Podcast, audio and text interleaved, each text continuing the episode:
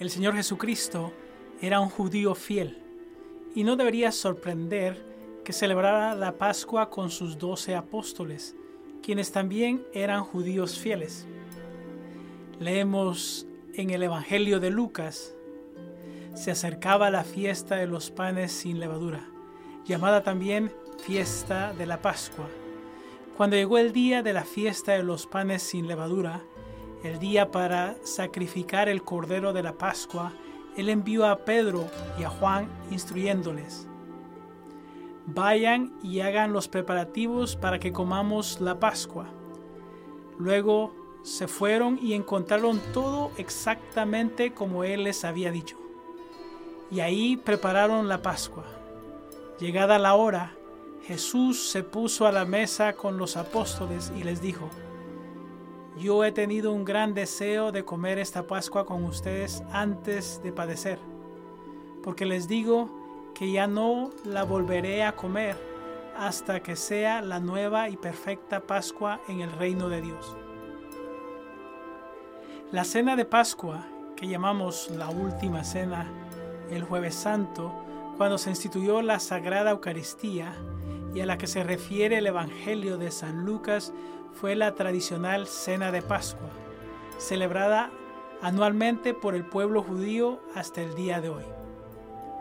La Cena de Pascua conmemora la historia de la liberación de los israelitas de la esclavitud en el antiguo Egipto, tomada del libro del Éxodo en el Antiguo Testamento.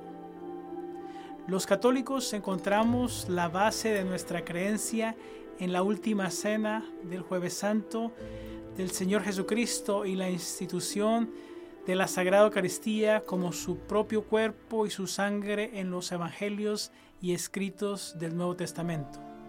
En Mateo leemos, mientras comía, Jesús tomó pan, pronunció la bendición, lo partió y lo dio a sus discípulos diciendo, tomen y coman, este es mi cuerpo. Tomó luego una copa, dio gracias y se la pasó diciendo, beban todos de ella, esta es mi sangre, la sangre de la alianza que será derramada por muchos para el perdón de sus pecados. Y en Marcos leemos, durante la comida Jesús tomó pan y después de pronunciar la bendición, lo partió y se los dio diciendo, tomen, esto es mi cuerpo Tomó luego una copa y después de dar gracias, se la entregó y todos bebieron de ella. Y les dijo, esto es mi sangre, la sangre de la alianza que será derramada por muchos. En el Evangelio de Lucas leemos, llegada la hora, Jesús se puso a la mesa con los apóstoles y les dijo, yo tenía gran deseo de comer esta Pascua con ustedes antes de padecer porque les digo que ya no la volveré a comer hasta que sea la nueva y perfecta Pascua en el reino de Dios. Jesús, tomando una copa, dio gracias y les dijo, tomen esto y compártanlo entre ustedes, porque les aseguro que ya no volveré a beber del fruto de la vid hasta que llegue el reino de Dios.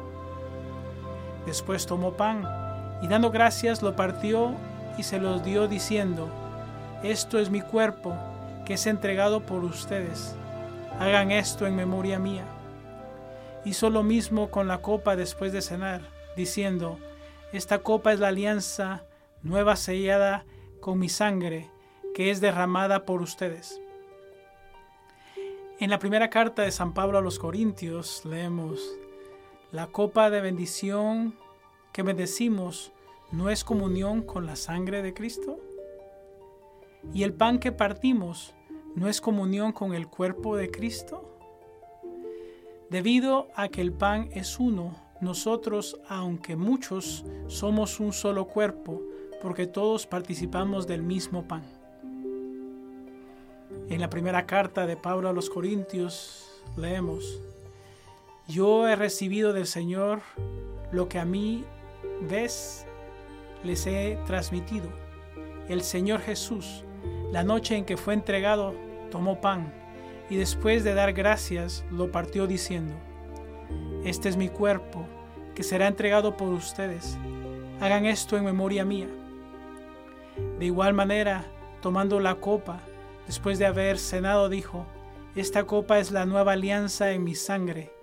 Todas las veces que la beban, háganlo en memoria mía.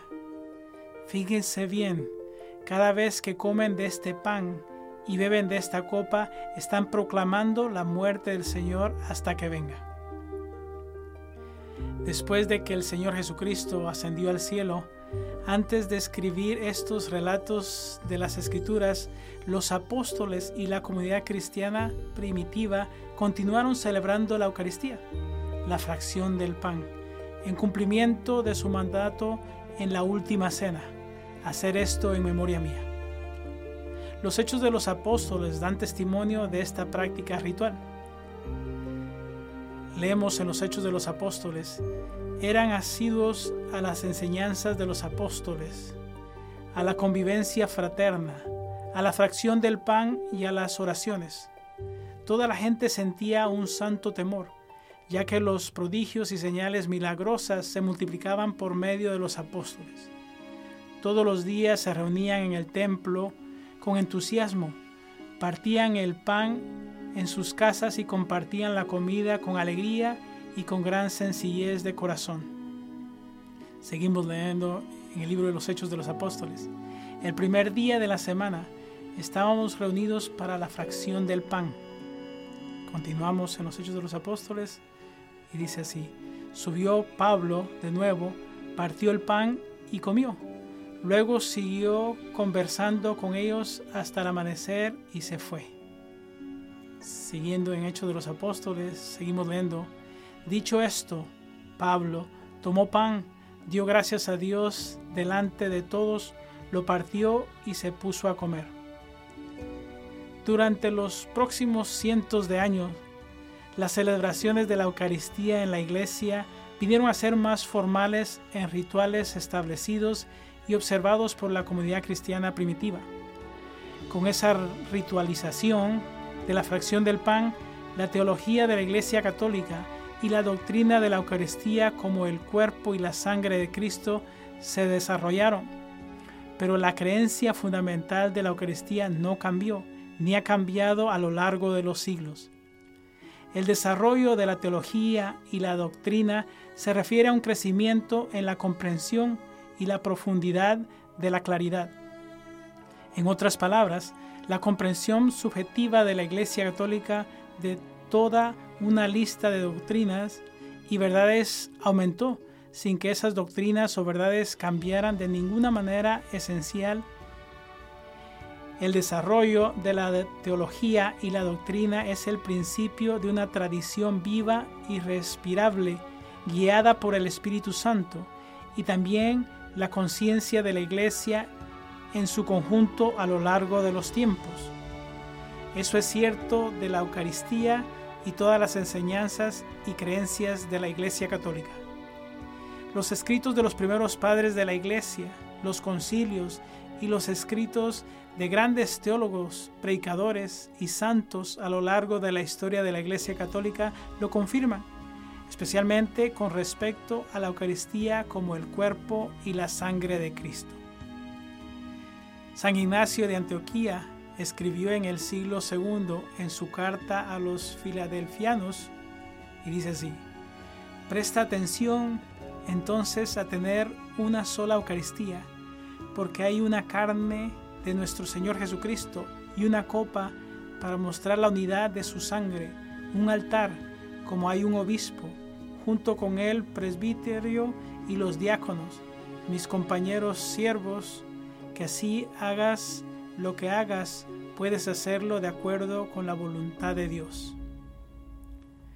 San Justino Martín escribió al mismo respecto en su primera apología, y este alimento se llama entre nosotros la Eucaristía de la cual nadie puede participar sino el hombre que cree que las cosas que enseñamos son verdaderas y que ha sido lavado con el lavado que es para la remisión de los pecados y para la regeneración y que es tan vivo como Cristo lo ha ordenado.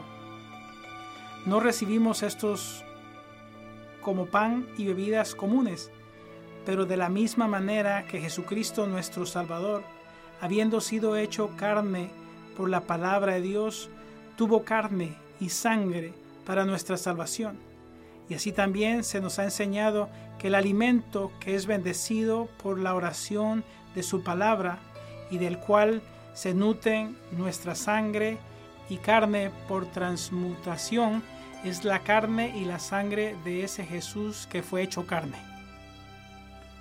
San Agustín escribió en su Marnilia contra Julianum esto. Lo que desde los días de la antigüedad fue predicado y creído en toda la iglesia con verdadera fe católica es verdad, incluso si esto es probado sin argumento, explicado sin palabras. Estos textos antiguos no son más que tres de los entendimientos teológicos fundamentales de la creencia de la Iglesia Católica primitiva en la Eucaristía que perduran hasta nuestros días. Hay muchos más pasajes de este tipo que se encuentran en la historia y la teología de la Iglesia Católica. Desafortunadamente son demasiados para citar y hacer referencia aquí. Todos afirman la creencia de la Iglesia Católica que la Eucaristía es el cuerpo y la sangre del Señor Jesucristo, su presencia real, y el acto central de la oración, el culto y la espiritualidad católica. Una de mis oraciones favoritas sobre la Eucaristía fue compuesta por Santo Tomás de Aquino, una de las mentes más grandes de la historia de la Iglesia Católica. Y dice así, oh banquete sagrado, en el que se recibe a Cristo, se renueva la memoria de su pasión, se llena la mente de gracia y se nos da una promesa de una gloria futura. Aleluya. En la parte 4 de esta serie, consideremos la enseñanza católica contemporánea sobre la Eucaristía y algunos de los temas que contribuyen a una comprensión más profunda de su significado y lo que significa en y para la Iglesia Católica.